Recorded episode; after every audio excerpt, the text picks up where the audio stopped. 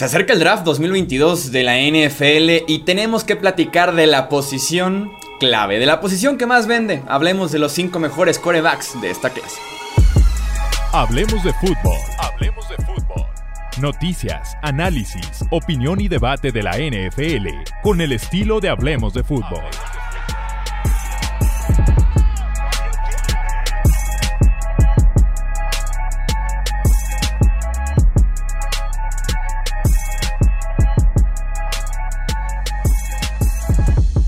¿Qué tal amigos? ¿Cómo están? Bienvenidos a un episodio más del podcast de Hablemos de Fútbol. Yo soy Jesús Sánchez. Se podrá decir que es el banderazo oficial a nuestra cobertura que haremos previa del draft 2022 de la NFL. Me acompaña Wilmar Chávez para poder hacer justamente esta plática, este análisis de quiénes son los cinco mejores corebacks del draft 2022, en qué orden los tenemos, analizar fortalezas, debilidades en un idioma accesible para todos y que puedan también ustedes entender quiénes son eh, los mejores prospectos en esta posición y también encontrar su favorito en este 2022.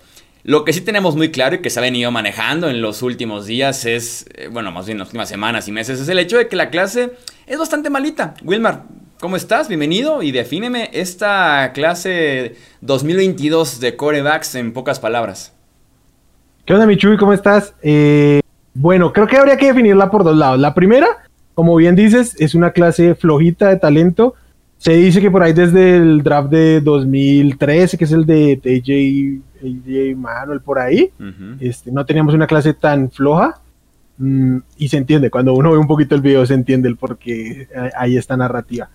Y la otra es que es muy variada, o sea, eh, el talento no es de élite, pero los cinco que están como encabezando los rankings son, primero están muy parejos, o sea, hay que decir que las, las distancias entre uno y otro no son tan grandes, y segundo es, son perfiles generalmente distintos, sí mantienen un, como unas regularidades ahí entre ellos, al menos entre los cinco primeros, eh, pero en general son perfiles distintos que chance y mm, seguramente como en los analistas, en los equipos también tendrán los rankings bastante distintos por este mismo tema, porque prefieren una cosa por sobre otro momento de scoutear. Sí, aquí al final de cuentas se trata de qué debilidad te deja un poquito más tranquilo, más cómodo, más trabajada. Obviamente tiene que ver muchísimo el sistema, lo que estás pidiéndole a un coreback hacer. Y eso puede decantarte por cierto estilo que vamos a analizar y que vamos a encontrar se podría decir que son como 3, 4 estilos diferentes tan solo en el top 5. Eh, estoy de acuerdo contigo, es una clase flojita, hemos estado por ahí en contacto constante a lo largo de todo el mes de abril, parte de marzo, diciendo ya había tal jugador, me impresionó tal jugador, échale un ojo, como intercambiando por ahí puntos de vista rápidos. Ya habías visto tú a los corebacks, yo me emparejé hace no tanto, y mi primera impresión que te mandé por mensaje fue todos son basura. Obviamente como exagerando, como echando la broma, pero es una clase flojita, es una clase en la que nada más, diría que uno o dos pudieran tener calificación. Ni siquiera diría que de primera ronda, sino como la primera segunda, como esos 20 en la primera ronda. Y te dice bastante de que no exista ese gran prospecto y que no va a haber ese consenso de quién es el mejor coreback de este 2022 acuerdo, yo tengo por ahí mi, big board, en el top 25 no tengo ningún coreback. Entonces, por ahí, ahí vamos igual. Mal año para necesitar coreback. Eh, platiquemos entonces de cinco prospectos. Estos sí se podría decir que son los cinco que aparecen normalmente en el top 5. Después platicaremos en qué posición los tenemos. Empecemos hablando de Malik Willis, el coreback de la Universidad de Liberty. 6'0 de estatura, 219 eh, libras. Tenemos con Malik Willis un físico grueso, grande, muy poderoso, construido básicamente como un running back para terminar sus acarreos y ser un peligro verdadero con las piernas, ¿no? En ese mismo sentido rompió 146 tacleos en su carrera en Liberty y corrió para más de 100 yardas en 5 ocasiones. Entonces tenemos un coreback que de verdad es un doble arma en ese aspecto porque también tiene un brazo sumamente especial para la posición.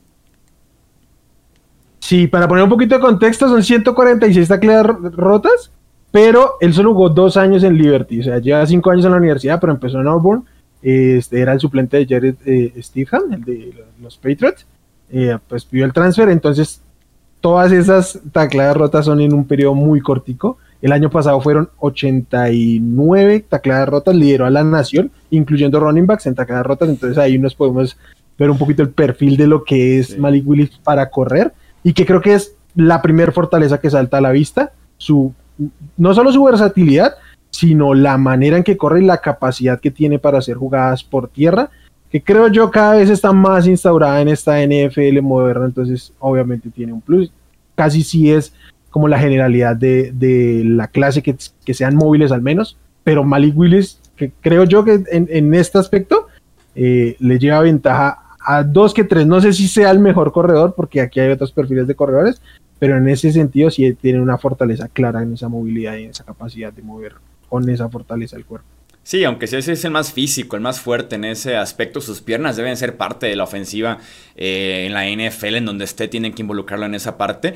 Y de alguna forma, con Malik Willis, esta misma creatividad ofensiva que muestra en el campo para generar yardas y puntos con herramientas muy naturales, como puede ser su físico o en ese caso su brazo, creo que te puede dar un suelo un poquito alto. ¿Por qué? Porque si no está funcionando del todo con ese brazo especial para poder hacer prácticamente todos los pases en velocidad y para estirar como verticalmente, te puede correr el ovoide de una forma muy efectiva, ¿no? Muy a lo Lamar Jackson, tal vez como novato, en el sentido de mientras se adapta, mientras sigue mejorando en ese aspecto, ponlo a correr el ovoide y es lo que te puede ofrecer realmente eh, Malik Willis. Eh, el tema son también sus debilidades, platícame un poquito de eso. Pues sus debilidades, bien decías que tiene un brazo poderoso, puede lanzar de cualquier superficie, hasta sin estar apoyado, pero no es constante, sobre todo en precisión, sus lecturas.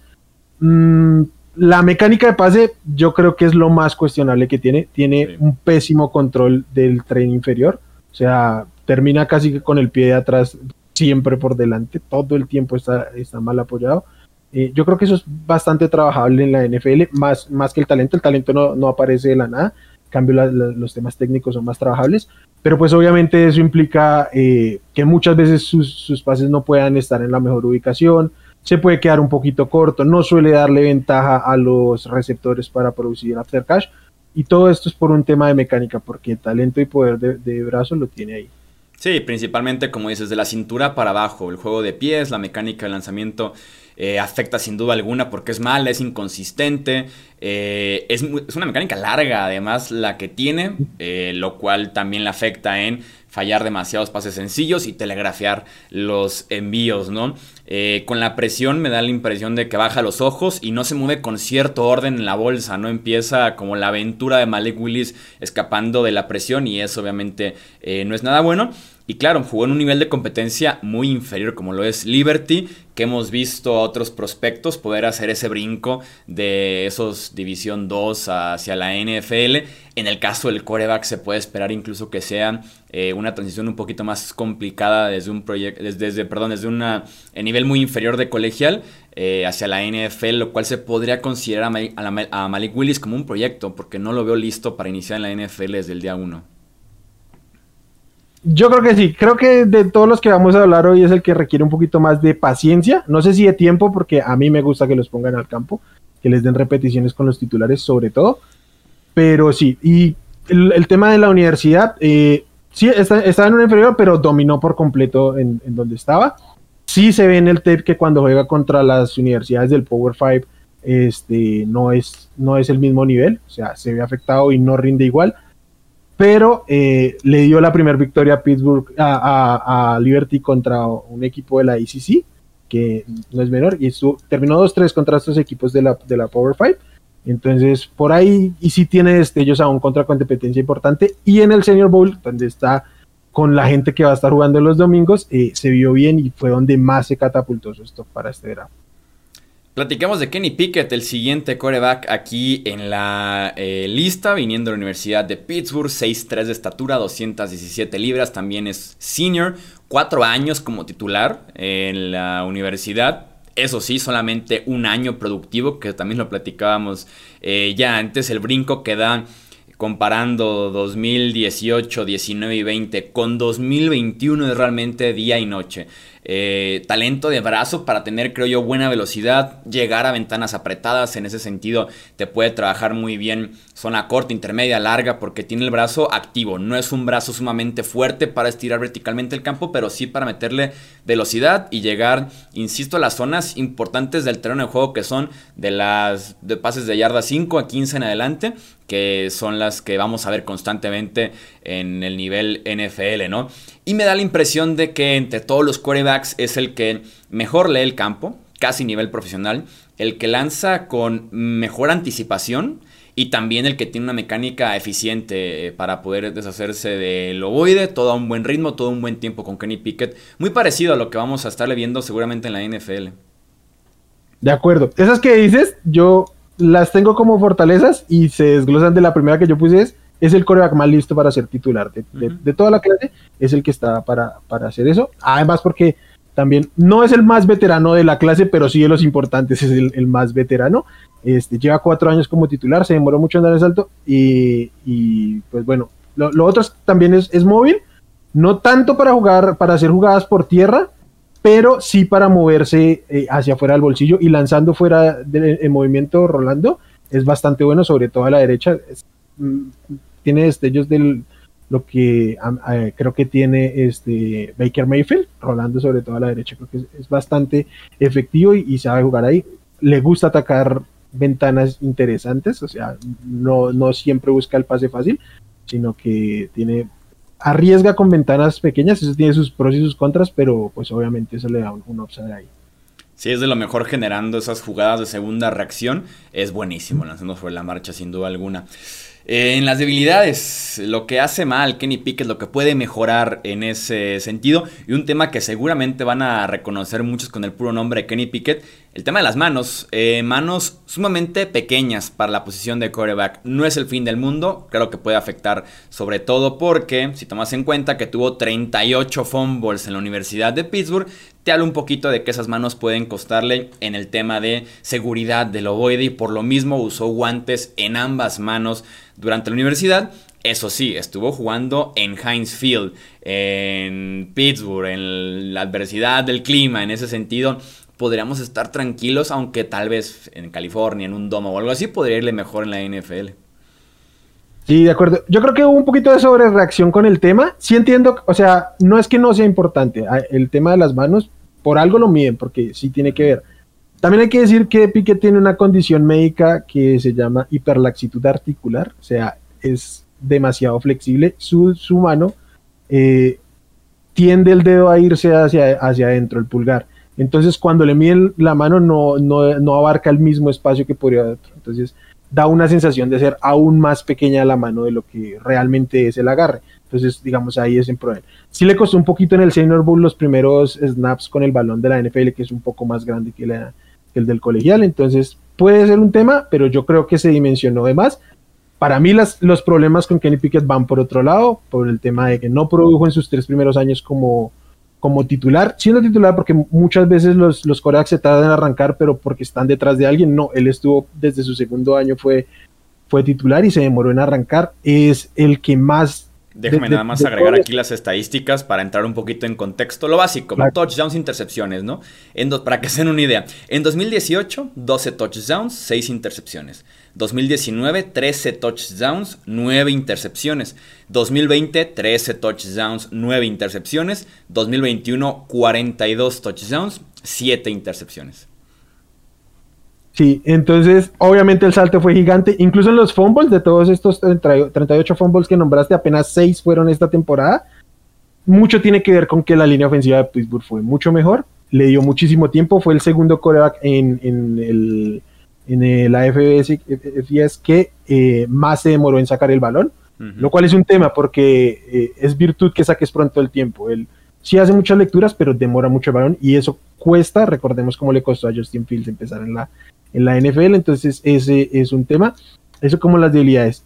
Pero también hay que decir que eh, se volvió el líder pasador histórico en Pittsburgh por encima de un tal Dan Marino. Sí, rompió todos los récords de, de Dan Marino.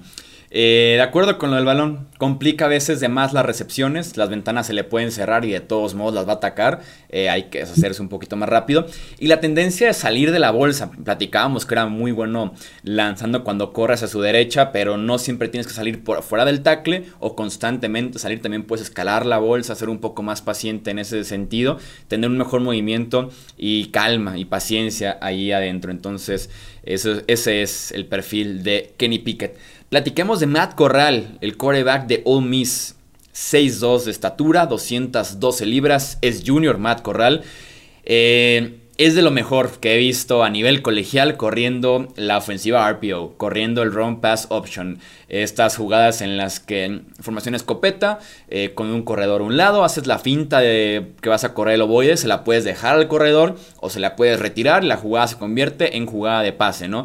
En ese sentido, Matt Corral es verdaderamente un experto corriendo esa ofensiva con los Rebels.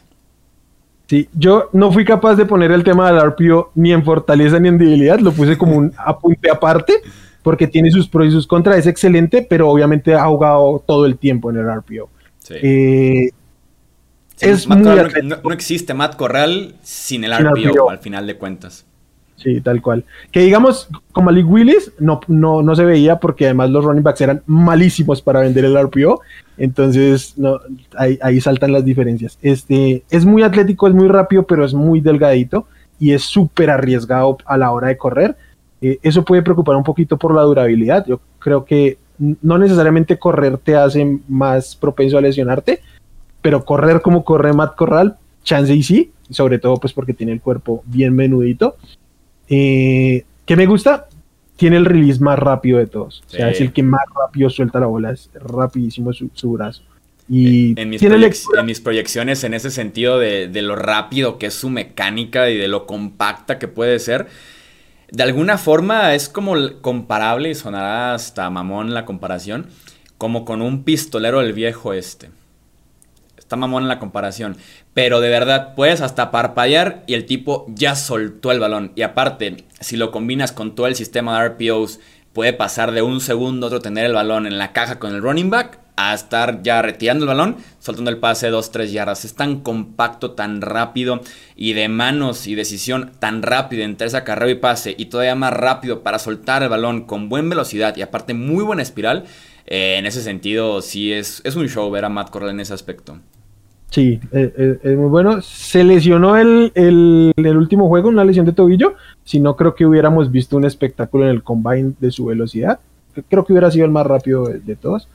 Otra cosa que a mí me gustó comentar aquí fue que perdió la Yamur, que por mucho fue su mejor receptor en 2020, y aún así mantuvo pues el barco a flote, dio como un salto.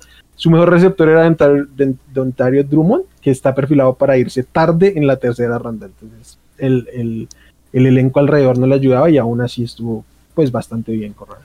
Fíjate que entre lo que mencionas de alguna forma como debilidad con Matt Corral, yo lo tengo apuntado como fortaleza, que aquí es donde puede variar el criterio de qué te gusta ver o no en un coreback, ¿no? Sí tengo como primer punto que es un gran atleta jugando de coreback, creo que es más atleta que coreback en estos momentos, y me gusta cómo compite, me gusta que recibe esos golpes, que estira las jugadas, que es realmente un peligro corriendo el ovoide, aunque sí se entiende que por el peso que tenía en All Miss y se nota en la cinta de juego, jugaban 204 libras. Llegó al Combine pesando ya 212 libras. O sea, sí viene como el comentario de estás muy flaco, estás muy menudito para poder jugar en la posición, sobre todo el estilo que tienes. Y se nota un poquito en ese sentido el trabajo, ¿no? De, querer eh, hacer eso. Mi tema con, eh, con Matt Corral es ese. O sea, trajo una ofensiva con demasiado esquema con demasiado ritmo, RPOs, pases pantallas, una lectura, pase corto, el balón está fuera, ¿no? Fuera de esquema empezaba un poquito el desastre, pero de todos modos se vio muy poco ese Matt Corral fuera de esquema. La pregunta con Matt Corral puede ser el, ¿puede leer todo el campo? ¿Puede lanzar hacia todo el campo? Porque la mayoría de sus pases son o detrás, sobre la línea de golpeo, o cuestión de 2-3 yardas detrásito de los linebackers, no gran cosa. Y además, ¿qué pasa cuando la lectura de Matt Corral que hace antes del snap no está ahí, o cuestión de un segundo después del snap, ¿qué pasa cuando esa lectura no está ahí? O sea, puede procesar el resto del campo, puede tomar ese tipo de decisiones de pasar una segunda, una tercera lectura.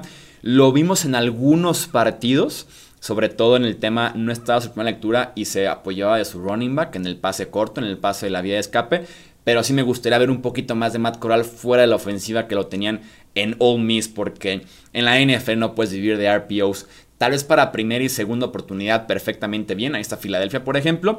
Pero en tercer y siete se acabó el RPO. En tercer y diez se acabó el RPO. Y es como esa transición que pudiera ser tanto buena por la fortaleza que representa el nuevo sistema fútbol, RPOs y demás, pero el cómo se puede adaptar en, momentos en los que no pueda eh, acudir a él. Sí, de acuerdo. Vamos con el siguiente coreback de la lista, Desmond Reader, de la Universidad de Cincinnati. 6'3 de estatura, 211 libras, senior, cargando eh, a esa Universidad de Cincinnati hasta los playoffs el año pasado, líder y capitán de un programa ganador con él al mando, 50 inicios, 44 victorias, casi siempre hablamos de cuarenta y tantos inicios, no, con él son victorias. Eh, en el caso de Reader, tal vez de los mejores de esta clase, procesando información, haciendo sus lecturas, tomando decisiones desde la bolsa de protección. En ese sentido puede ser un quarterback muy avanzado, ¿no? Buena mecánica, tiene sus juegos de pies, es un tipo muy técnico, un tipo muy dedicado que se nota que sabe jugar la posición de quarterback. Quarterback más inteligente de la clase. El que más IQ fútbol tiene es el que no necesariamente toma este, pues, rápidas decisiones, pero sí es muy rápido leyendo y todo el tema. Este, Además también es muy bueno moviéndose. Si había un problema con Matt Corral, con Desmond Reyer, creo que está peor el tema del físico. No solo porque es más alto y pesa un poquito menos, sino que es que en los últimos cuatro años ha subido 40 libras. Entonces, o sea, eh, un año antes de, llegar al college, este, estaba en 170 y ahorita va en 202. Entonces, Obviamente llega un punto donde ya no le puedes meter más peso al cuerpo. Lo ideal por cómo está constituido físicamente sería que estuviera al menos unas 10, 15 libras arribita de lo que está y, para el estilo. Pero pues va a llegar un punto donde el cuerpo ya no le va a soportar más, más peso. Este, ¿Qué tiene bueno? Lo, que, te decía, la, la inteligencia para, para jugar, la, la movilidad y que año con año se ha visto un poquito mejor no, no ha tenido estos saltos esos como el de Kenny Pickett o el del propio Malik Willis que no se había visto antes de este año, sino que él estaba ahí, no ha sido una estrella del colegial eh, hasta este año que llegó, a, llegó a, los, a los playoffs, pero ha estado ahí, ha estado mejorando, cada vez más preciso, mejores lecturas, todo el tiempo como poquito ahí. Y lo que le criticaba ahorita a Matt Corral, este sí trabaja todo el campo. No, no es el mejor en profundo, pero sí busca todo el, todo el campo, lo, lo maneja. Sí, no, y aparte como cualquiera de los cinco quarterbacks principales eh, aporta por, por, piernas, aporta por tierra, es un tiene buena velocidad, corrió 4.52 el 40 yard dash, aparte de que muestra buena visión en ese sentido para correr.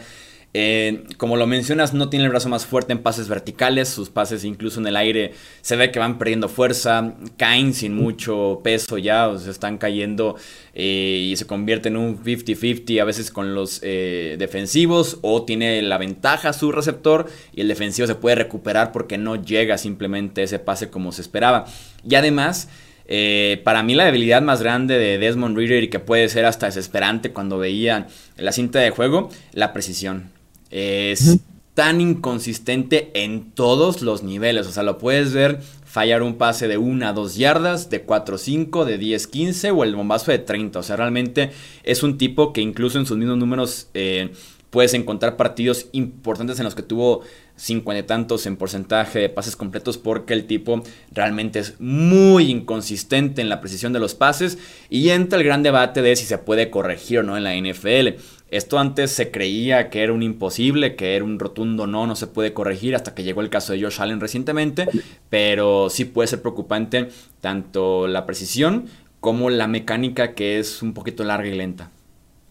Sí, que es un caso similar al de Josh Allen, ¿no? O sea, se sabe que, se que pueden hacer los pases, que sí los han completado en algún momento, pero que la inconsistencia es tanta que uno dice, o sea, ¿en qué momento un, pase de 40, 50 yardas se vuelve un, pick six sin problema. Porque es, demasiado, demasiado inconstante. los, los picos y, valles son muy, muy grandes de, un lado a otro. Son 26 pases bateados para Reader en su carrera. Te habla un poquito de la mecánica lenta y larga. Y para cerrar los cinco principales prospectos está Sam Howell de la Universidad de North Carolina, 6'1 estatura, 218 libras, es junior en la elegibilidad. Platícame de, de Howell, Wilmar. Para empezar, a mí me gusta que sea junior por un tema de edad, no porque lleguen viejos a la NFL, sino porque la muestra me parece más sensata, ¿no? O sea, entre, entre mayor eres, pues más fácil dominas del colegial. Eh, Sam Howell, creo que hace un año estaba por ahí en contienda de decir quién iba a ser el mejor coreback en este, en, este momento. No dio el salto, también perdió mucho talento y yo por eso trato de ser un poquito como pues mesurado con cómo se juzga, perdió a sus dos running backs, Javonte Williams y, Michael Carter, y a sus dos receptores, Drew Newsom y Diami Brown. Entonces la ofensiva pasó este año por él y por eso sus números por tierra aumentaron muchísimo porque estaba escapando todo el tiempo. Tiene gran talento de brazo, pero también es un poco inconsistente en la precisión. Corre bien y además corre con fortaleza también. Este, yo creo que eh, tiene un poquito de problemas para, con la ubicación y la anticipación a la hora de pasar, pero creo que, tiene el talento de brazo suficiente para que lo trabajen. Mm, a, mí me gusta bastante este Sam Howell y creo que incluso el talento de brazo con Howell yo lo tengo apuntado tanto en fortaleza como debilidad porque sí, le, sirve para hacer prácticamente cada pase, pero al mismo tiempo abusa de lanzar solamente con el brazo, ¿no? De tanta fuerza que tiene, se le olvida el resto del cuerpo y se enfoca con el brazo, poder llegar a cada parte del campo y que no siempre le va a funcionar, ¿no? No, no siempre puede jugar con semejante confianza en lo que puede o no puede hacer. Creo que puede ser incluso mejor si involucra el resto del campo, el resto del, del cuerpo, perdón, para no estar mal parado al momento de hacer un pase de 40 yardas que le puede salir a nivel colegial puede ser muy diferente eh, en la NFL. Nota la impresión con Howell que hace una lectura y empieza el pánico en ese sentido. O sea, una lectura no está ahí y sus movimientos de bolsa suelen ser buenos. Escala, eh, retrocede, puede salir de la bolsa también por un costado alrededor del tackle pero sí te gustaría que leyera un poquito mejor el campo para poder tomar mejores eh, decisiones, ¿no? Sostiene de más el boide porque su estructura no está ahí, empieza, como les digo, a brincar por todos lados. En lugar de pasar a la siguiente lectura, analizar el campo, leer la defensiva, creo que en ese sentido está todavía un poquito retrasado Sam Howell como coreback. Como que ejecuta, está ejecutando, está moviéndose, está haciendo el juego de pies, pero no decide, y no decide no porque no tenga la convicción, sino porque no es capaz de hacer la progresión. Eh, en ese sentido se, queda bastante corto, sí. Y pues eso obviamente después perjudica porque termina entrando en pánico, como dices, y tomando no necesariamente malas decisiones porque no suele ser de los que arriesga, pero no ahí sino ejecutando de manera eficiente esas decisiones que toma. Yo creo que va de la mano también en que necesita mejorar en pases cortos, tanto para verlos como en lanzarlos, ¿no? No, siempre buscar eh, la jugada grande, la jugada importante. porque tiene potencia, pero no tiene tanto toque, eso sí. Sí, exactamente. Eh, esos son entonces los cinco principales prospectos en la posición de coreback. Platiquemos ahora sí del ranking. Tengo por aquí eh, cuatro muestras de cuatro sitios sumamente importantes, periodistas muy dedicados, muy buenos para el draft de la NFL, como para entrar un poquito en contexto de, diferencias que vamos a encontrar, ¿no? Por ejemplo, en el ranking de NFL.com es primer lugar Willis, segundo Pickett, tercero Corral, cuarto Reader, quinto Howell. En The Athletic tenemos en primer lugar a Kenny Pickett, segundo Willis, tercero Reader, cuarto Corral y quinto Howell. Para PFF, por ejemplo, el primero es Howell, el segundo es Willis, tercero Reader, cuarto Corral, quinto Kenny Pickett. Eh, DJ, Jeremiah, no ha publicado su top 5, pero tiene a 3 en su top 50 y es 1 Pickett, 2 Willis, 3 Matt Corral. Eh, ¿Cuál es tu eh, ranking, Wilmar, del quinto al primero? Ah, quinto primero. Para mí el quinto es Matt Corral. Mm. Eh, eh, sí, ok. Bueno, el cuarto, también te vas a sorprender, es Kenny Pickett. Mm. Eres el Chris Sims de Hablemos de Fútbol. Eh, bueno, no, pero tengo motivos para hacerlo. Este, el tercero es Sam Howell. El segundo es, Desmond, Desmond Ryder. Y el uno es Malik Willis. Ok. Eh, sí, sumamente diferente, sumamente diferente en nuestro ranking. En el quinto puesto tengo a Sam Howell.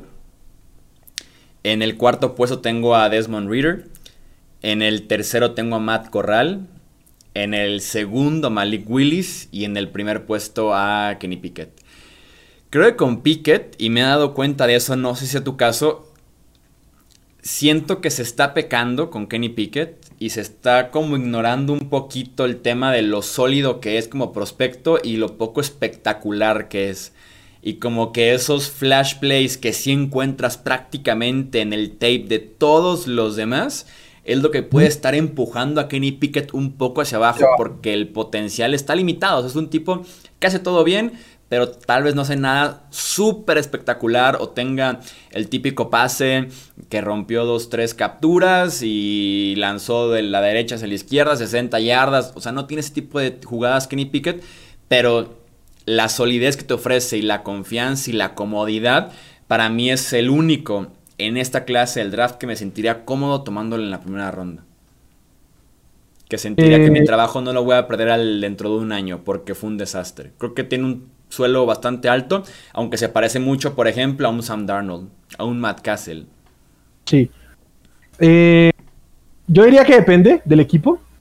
Si soy un equipo por hacer, o sea, un equipo que esté desarmado, no optaría por, por Kenny Pickett, porque si bien va a ser el que más apto está para ponerlo ahorita, el techo que te ofrece, creo que de los cinco es el, el más bajito. O sea, es al que menos puedes decir. La va a romper, Difícilmente no, pero también es el que más poco probable tenga es decepcionar. Porque yo lo castigo, yo lo castigo un poquito por porque no me puedo olvidar de lo que era Kenny Pickett hace un año. Creo que mucho tiene que ver con eso. Hay personas que son, o sea, se clavan un poquito más. La, la gente cambia para bien. Sí, pero también también, también, ejemplo, tú viste a Kenny Pickett más a profundidad recién ahorita, tienes una imagen muy cercana de lo que hizo. Y yo tengo una imagen de lo que ya había hecho. creo que, puede mejorar, sí, pero igual mejoró por condiciones específicas. Yo espero que le vaya bien. También creo que yo sí me jugaría. Ese es el ranking que yo tengo como prospectos. Pero yo solo dos me jugaría eh, una primera ronda y curiosamente pues uno de ellos es Pickett por estos mismos motivos que, que tú das. Eh, el otro? Yo el otro es Malik Willis, Malik Willis porque además el, potencial es, gigante y, creo que sus fallas son más trabajables que las de los demás. Eh, son, es lo, más entrenable que hay y, por mucho, o sea, si decimos todos quién tiene más oportunidad de volverse loco y ser una estrella, eh, probablemente Willis, sin decir que sea muy probable que lo haga. Entonces por eso castigo un poquito a, Kenny Pickett entre lo que tú dices y entre el miedo de decir va a volver a ser el Kenny Pickett de siempre. Sí, Malik Willis sí te ofrece un boomer bust muy grande, pero si me dices quién es la estrella de esta clase del draft dentro de 5 años, te podré decir dos nombres, o Malik Willis o Matt Corral. Matt Corral siento que es como mi gusto culposo de esta clase eh, del draft 2022. Eh, estaba muy encasillado hacia un sistema, hacia ciertas tareas, pero todo está ahí físicamente. La velocidad, la toma de decisiones, eh, la mecánica, la velocidad de pases es brutal, la espiral tan apretada que tiene Matt Corral. Entonces, en ese sentido, es como mi gusto culposo y me gustaría verlo trabajado. En la ofensiva que lo abrace, en la ofensiva que esté de acuerdo con lo que a hacer actualmente y que poco a poco le desbloquee el resto si es que existe ese potencial con Matt Corral. Creo que también junto a Willis, el que le veo el potencial más alto y que insisto es como un gusto por ahí que tengo, creo que es Matt Corral. Y lo confirmé, dije, antes de, grabar esto, voy a verme unos últimos dos, tres partidos que tal vez no llegué a ver de cada uno y con Matt Corral te deja el wow play de vez en cuando. Y me, me gusta mucho. Sí, eh, una cosita hay que aportar a, Matt Corral para, pues, para, y por qué me preocupa un poquito. Ya te he hablado de la durabilidad por su manera de juego, que creo que en, en, eso estamos un poquito, creo que es en donde vamos en contravía. Tú lo ves como fortaleza su agresividad, yo ah, me preocupa un poquito. Y lo otro es que tiene mm, como un historial de comportamiento en la secundaria, tuvo unos como conflictos con sus compañeros y eso. Eh, yo creo que si investigan no va a ser gran cosa, pero eso lo va a bajar un poquito en los bordes del, equipo porque ya sabes cómo son de moralistas. Sí, totalmente. Sí, sí, sí, ese, ese, ese pasado, ese historial, sobre todo en la preparatoria, eh, al principio, en su primer año que estaba en, en All Miss en 2018, y que después te dicen algunos que tienen unas referencias positivas del líder, ¿no? Del temperamento que tiene, de la actitud, de cómo puede hacer mejores a su alrededor a varios jugadores, y eso también va a ser interesante y que lo saben los equipos prácticamente colegiales y los de la NFL en entrevistas con scouts, con entrenadores, con el mismo jugador. Hasta aquí vamos a dejar entonces este top 5 de la posición de coreback del draft 2022. Que nos dejen en comentarios eh, el top 5 que tenga cada, cada quien. Esto es de opinión, esto es de gustos, de criterios. Así que cada quien tendrá su top 5. Más que válido que lo dejen en comentarios en caso de que estén en YouTube o también por medio de Twitter, Facebook e Instagram. Nos pueden contactar como Hablemos de Fútbol. A nombre de Wilmar Chávez, yo soy Jesús Sánchez y eso es todo por este episodio. Gracias por escuchar el podcast de Hablemos de Fútbol. Para más, no olvides seguirnos en redes sociales y visitar hablemosdefutbol.com.